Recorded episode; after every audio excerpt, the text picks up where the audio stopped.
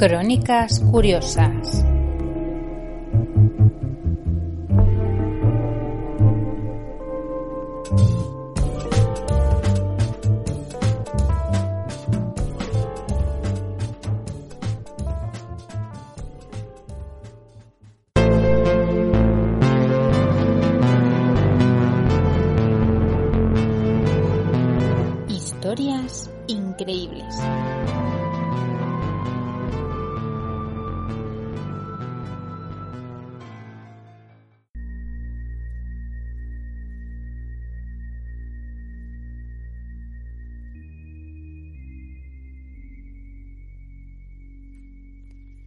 Los fantasmas del baúl del monje.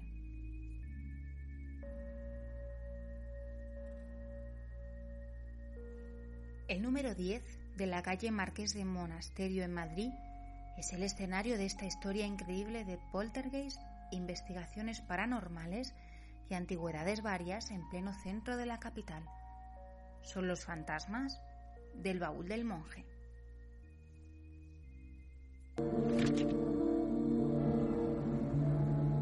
El baúl del monje es una tienda eh, que vendía antigüedades y que durante muchísimo tiempo fue el dolor de cabeza de muchos investigadores. El fenómeno paranormal más importante que hemos investigado y más maravilloso.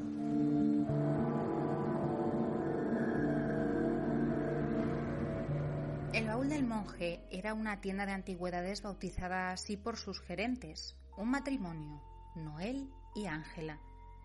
Al haberse encontrado un antiguo baúl en una de las habitaciones de la casa donde se ubicaba el negocio.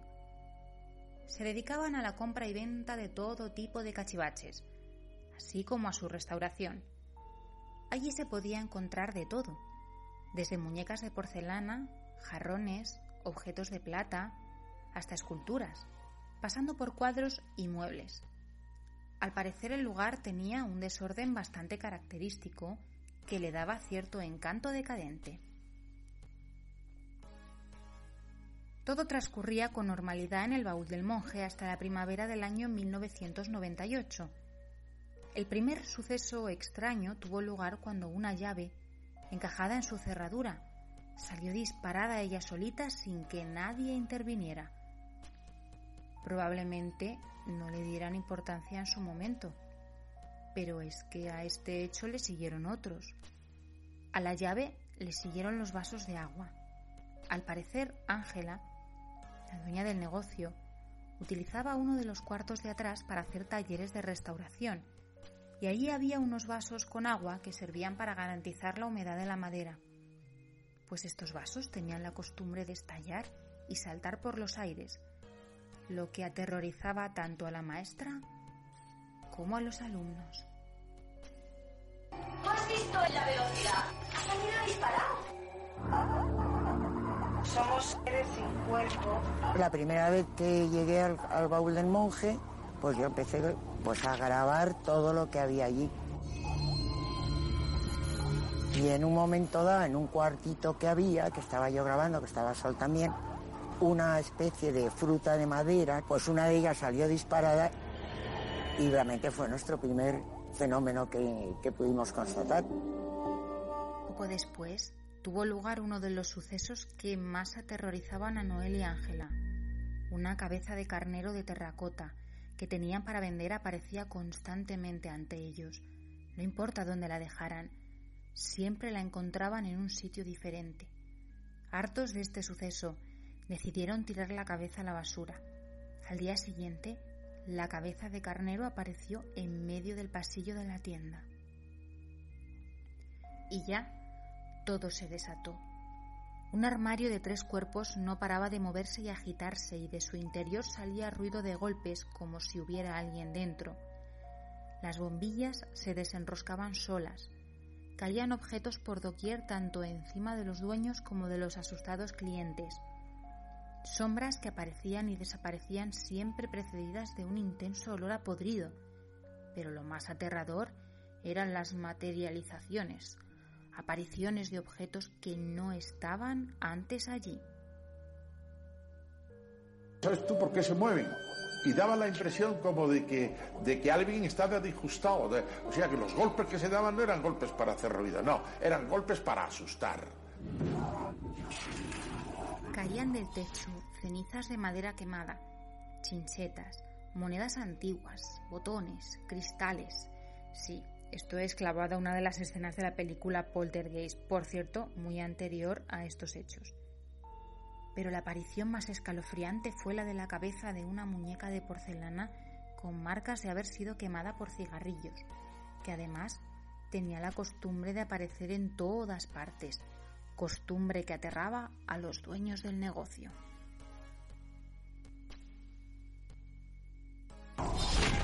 Cuando nos llamaron era porque les desaparecían cosas, les caían cosas de, del, techo que no estaban dentro del baúl, la cabeza de una muñeca. ¡La cabeza! ¡La cabeza! Ay, no, vámonos, por favor, Un Cristo que viajaba, vamos que si viajaba porque lo ponías en un lado y aparecía en otro.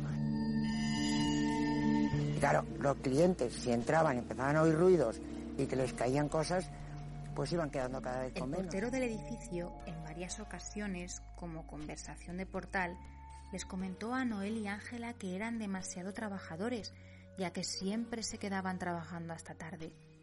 Y, en algunas ocasiones, también por la noche. No era cierto, pues cerraban la tienda puntuales para ir a descansar a su casa. Aquel hombre oía por las noches ruidos en el negocio, como arrastrar de objetos y ruidos como si alguien estuviera arañando el suelo.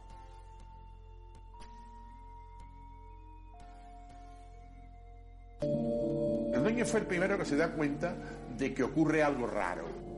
Mira la cabeza, está como si fuera materializándose como en y esa rareza era que cuando él estaba en el mostrador, por ejemplo, pues escuchaba ruidos de la trastienda. Iba a la trastienda y escuchaba los ruidos de las habitaciones de al lado. Hasta que ya los, algunos muebles, algunos cajones, algunas puertas empezaron a moverse por sí solas. Finalmente el matrimonio decidió pedir ayuda y lo hicieron nada más y nada menos que a los cazafantasmas españoles, al grupo EPTA. El grupo EPTA es una sociedad, asociación, un equipo, bueno, no sé. Es un grupo de gente compuesto por profesionales de diversas disciplinas que se dedica a investigar fenómenos paranormales. El grupo lo creó el padre José María Pilón en 1987 fijándose en grupos parecidos que en Estados Unidos parece que son bastante populares. Cuando los investigadores llegaron, comenzaron sus pesquisas. Para empezar, entrevistaron a Ángela y Noel, que les contaron detenidamente los sucesos con estas palabras. Estábamos un día organizando la tienda. Encima de la mesa teníamos un velón y de repente se encendió solo. En otra ocasión, Noel tiró a la basura una cabeza de carnero porque parecía cobrar vida. Después de tirarle la basura la encontramos en la puerta del local. A partir de ese día la hemos escondido. Había días que cerrábamos la tienda y veníamos a ver qué pasaba. Siempre a la misma hora se desencadenaban los acontecimientos. Estando con unos amigos en la salita principal, comenzaron a caernos unos trocitos de madera como carcomida y húmeda. Recuerdo una noche que cerrábamos la tienda. Nos fuimos a cenar y volvimos para ver si había pasado algo. Cuando entramos, los vasos con agua que dejamos para mantener la humedad de la madera de los muebles salieron despedidos contra unas esculturas romanas. En referencia a que los sucesos a veces acontecían delante de otras personas, comentaron Tú no sabes qué vergüenza. Llevaba un cliente, le enseñábamos algunas piezas y empezaban a caer objetos, se iban despavoridos. Nos inventábamos mil excusas, pero no podían creernos. Los investigadores, por su parte, declararon haber presenciado los siguientes fenómenos durante una sesión de Ouija. Sí, meter la palabra investigador y Ouija en una misma frase no parece muy coherente, pero hay que contar esta historia de alguna manera. El caso es que dijeron, las lámparas comenzaron a moverse solas. Por ejemplo, los adornos cristalinos que cuelgan de ellas aparecían en otras habitaciones, saltaban delante de tus ojos o directamente se rompían, se abrían solos los grifos, a veces parecía como si se cayera una vajilla contra el suelo, y muchas otras surgía un olor a podrido que se transformaba en un aroma rosas increíble. Surgía por las habitaciones e impregnaba algunos muebles. Olía a pedo quemado dentro de uno de los armarios. Todas estas declaraciones las podemos encontrar en la página que Wikipedia tiene del baúl del monje. Sí, todo esto tiene entrada en Wikipedia. Especial atención del grupo EPTA mereció un suceso que tuvo lugar con un crucifijo. Al parecer el Cristo clavado en la madera fue resquebrajando la cruz hasta que se liberó y se dedicó a aparecer y desaparecer por diversos puntos de la tienda. Noel clavó el Cristo a su cruz original, pero una noche, ante los ojos de los investigadores, se arrancó del madero súbitamente, yendo a parar a los pies de una de las componentes del grupo. Otro hecho bastante desconcertante es el protagonizado por un pesado cabecero de madera que se atravesó en una puerta obstruyendo el paso. A continuación, un cortapuros salió de la habitación bloqueada y fue a parar a una mesa de cristal con gran estrépito. Este suceso fue filmado en su día y podemos visionarlo con una simple búsqueda en Google. Pero tú cuando has dado has visto. Es que ha sido cuando le has dado. ¡Lo has clavado! Sí, hombre, claro, estoy grabando. Era una pieza que caía del, del techo. No supimos si era de la, de la lámpara, si había saltado de abajo hacia arriba, si desde, desde arriba hacia abajo, pero hizo un ruido enorme sobre una mesa de cristal.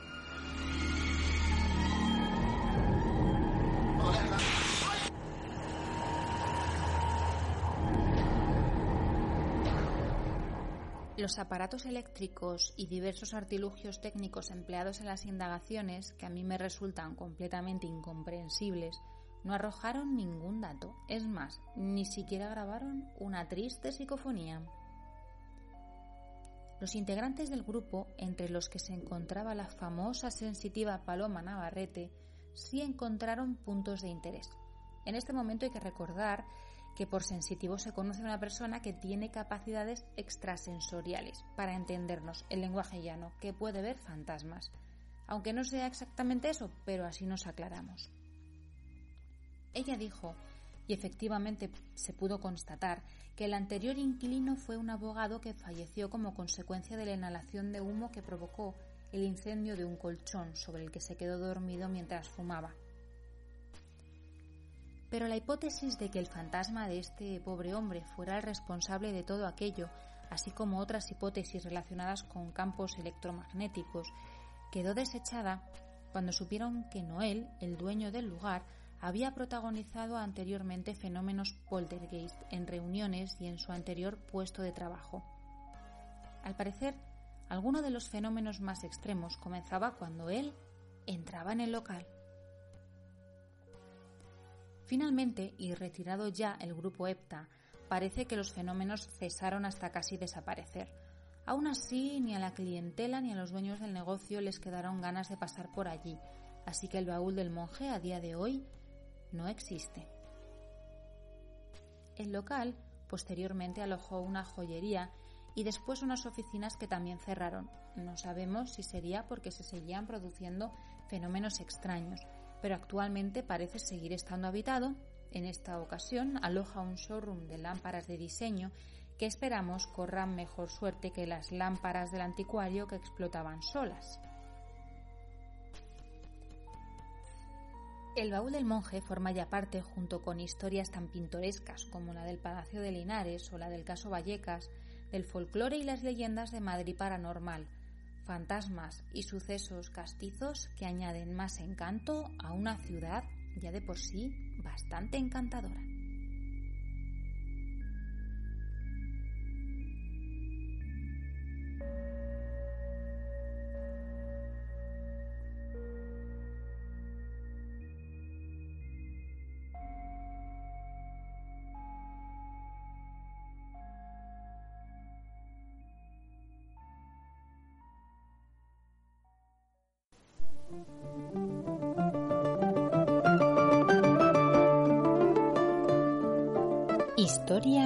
desconocida.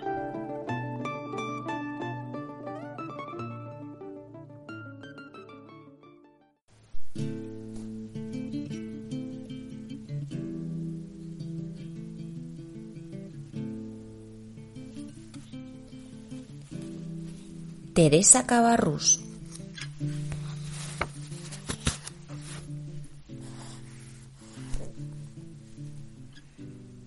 En la historia hay personajes olvidados, hechos olvidados, pero lo de Teresa Cabarrús en nuestro país es de traca. La mujer que en la Francia revolucionaria fue conocida como Notre Dame de Termidor, Nuestra Señora de Termidor o el Ángel de Burdeos, que salvó cientos de vidas y que provocó la caída del mismísimo Robespierre y apenas tiene una calle en su Carabanchel natal. Pero comencemos por el principio. ¿Quién fue Teresa Cabarrús? Juana María Ignacia Teresa Cabarrús nació en el municipio de Carabanchel Alto en 1773.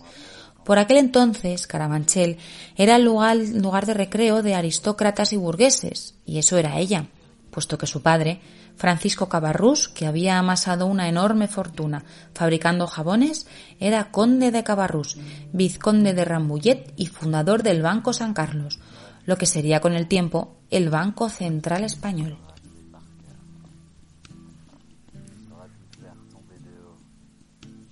Teresa caía bien. Era guapa, lista, graciosa, ingeniosa y tenía don de gentes. Tanto que un joven hermano de su madre, sí su tío, le hizo, cuando Teresa solo contaba con 12 años, una propuesta formal de matrimonio que escandalizó tanto a sus padres que decidieron enviarla a París a que perfeccionara su educación y se casara bien. Su madre fue con ella. Y por supuesto, el señor Cabarrús echó a su cuñado de casa. Faltaría más.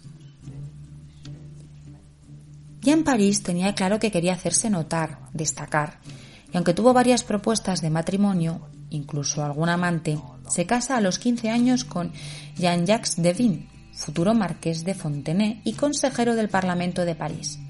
Y así, Teresa entra en la corte de Luis XVI, por supuesto, sin saber lo que se venía.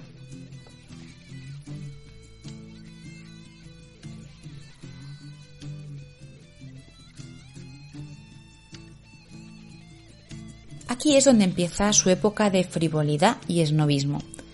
Forma parte junto con otras mujeres de un grupo conocido como las Maravillosas, entre las que se encontraban Josefina o Juliette Recamier y que tenían por afición recibir en sus salones a ilustres de la época, escritores, pintores, políticos y por supuesto presumir de ello. Sin embargo, eran tiempos revolucionarios, de cambio y de violencia. La economía se hundía, la población sufría. Ya se oían insignias de libertad, legalidad y fraternidad, y la multitud marchó sobre Versalles en 1789. Era la Revolución Francesa.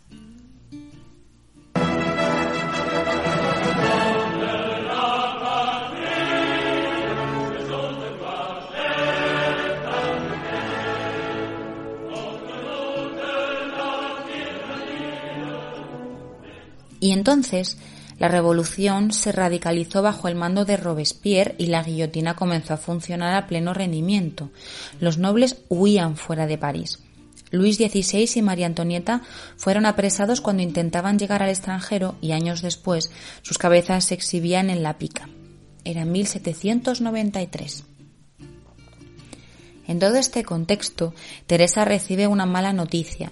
Su padre está en la cárcel por malversación de fondos. Además, el matrimonio de la Cabarrús hacía aguas por todos lados. Su marido ha derrochado toda su dote y tienen que irse de París recalando en Burdeos con el hijo que ambos habían tenido. Ya en Burdeos, Teresa se deshace de su marido, que parte a Martinica a cambio de regalarle todas sus joyas, y éste se divorcia finalmente para dejarla libre. Serían nobles, pero la revolución trajo una ley del divorcio que aprovecharon. Tenía 20 años y la cosa iba de mal en peor. Burdeos, que parecía tranquila y que además quería desmarcarse de París, acabó sucumbiendo a las tropas revolucionarias, que enviaron un emisario, el diputado Jean Lambert Tallien, para que los contrarios a la revolución se fueran familiarizando con la guillotina.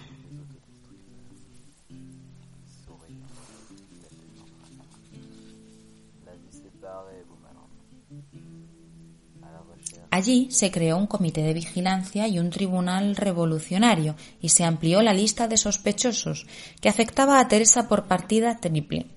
por haber ido a un lugar federalista huyendo de París, por ex marquesa y por esposa, aunque divorciada, de un huido. Así que fue arrestada y confinada en el castillo de A en terribles condiciones. Cabarrús escribe al diputado Talián para que interceda por ella, y vaya si lo hizo, puesto que éste consiguió su inmediata liberación. Como cabría esperar en esta historia, Teresa y Jean Lambert se hicieron amantes. Ella se fue a vivir con él al Hotel Franklin y desde allí inició su oficina de favores tras lograr que la viuda de un guillotinado pudiera recuperar su hogar. La influencia de Cabarrús sobre Talián era ya un hecho. Teresa consiguió que entre diciembre de 1793 y marzo de 1794 el número de guillotinados se redujera a la mitad, además de conseguir que se disolviera el comité de vigilancia. Posteriormente escribía desde hace varios meses no me ha costado una noche sin haber salvado alguna vida. Fue en esta época cuando pasó a ser conocida como el Ángel de Burdeos o Nuestra Señora del Buen Socorro. Sin embargo, los problemas les perseguían. Talián recibió una carta de París acusado de corrupción. Robespierre estaba asustado por la influencia que Teresa tenía sobre él y de paso sobre las consecuencias de su régimen de terror. Robespierre aprovecha la ausencia de Tallien para detenerla en la prisión de la Force y condenarla a muerte. En la prisión conoce, por cierto, a Josefina, futura mujer de Napoleón, de la que se hace muy amiga, porque incluso en estas circunstancias Teresa hacía contactos. Y entonces Cabarrús hace un golpe de efecto. Junto con la noticia de su detención le llega a Tallien un puñal y una carta escrita por la propia Teresa con las palabras me muero por pertenecer a un cobarde. Talián estaba ya dispuesto a asesinar a Robespierre. Los hechos se conocen como el 9 de Termidor, fecha revolucionaria en la cual Robespierre fue acusado de tiranía y posteriormente ejecutado como él ejecutó a tantos, en la guillotina. El terror había acabado. Teresa fue liberada y conocida desde entonces como Nuestra Señora de Termidor. Teresa y Talián finalmente se casaron y tuvieron una hija a la que llamaron Rose Termidor, como no. Sin embargo, con el paso de los meses, Talián fue perdiendo influencia y Teresa la necesitaba. Había vuelto a su vida frívola y desenfadada, y eso costaba dinero. En toda Francia hablaban de ella, de sus vestidos, de sus fiestas, y no quería perder una posición que su marido ya no podía costear. El matrimonio con Talián duró poco. Y entonces Teresa conoce, por mediación de un amante, Barras, ilustre revolucionario francés, a Gabriel Julien Nouard durante una cacería. Un rico financiero que le sufragó su costosa vida y con el que tuvo cuatro hijos. Sin embargo, los vientos políticos cambiaron otra vez y el 9 de noviembre de 1799 el golpe de Estado de Napoleón trajo nuevas vicisitudes a la vida de Teresa. En la Francia de Napoleón, Teresa simplemente no encajaba. Si durante la Revolución no lo hacía por ser noble, ahora no lo hacía por haber estado relacionada con la Revolución. Y eso que recordemos, Josefina y ella fueron uña y carne. También fue testigo en la boda de Napoleón con Josefina, y Josefina madrina de la hija que Teresa tuvo con Talián. Aún así, Napoleón escribió a su mujer te prohíbo ver a Madame Talian, bajo ningún pretexto. No admitiré ninguna excusa. Si me tienes en estima, nunca transgredirás la presente orden. Y aún así Teresa volvió a casarse y a posicionarse, esta vez con el conde de Caramán, instalándose como princesa de Shimai en la población belga del mismo nombre, donde siguió destacando por sus fiestas, reuniones y salones culturales. Aún hoy Cerca de la localidad de Simay hay un pabellón dedicado a representaciones musicales que lleva por nombre Teresa Cabarrús. Teresa muere en el castillo de Simay en 1835, con 72 años, y está enterrada junto a su último esposo bajo la sacristía de la iglesia local. Parece ser que una de sus últimas palabras documentadas fueron ¿Qué vida la mía? ¿No es verdad que parece un sueño? Pues sí, Teresa, pareció un sueño.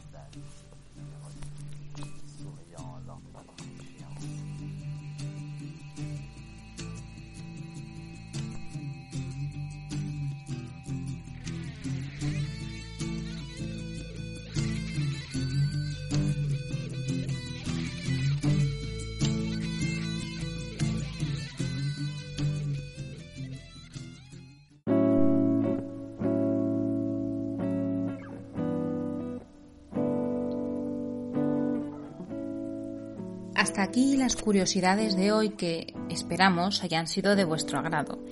Si queréis hacernos alguna puntualización o darnos alguna sugerencia que nos ayude a mejorar, podéis dejarnos un comentario o escribirnos a crónicascuriosas.gmail.com.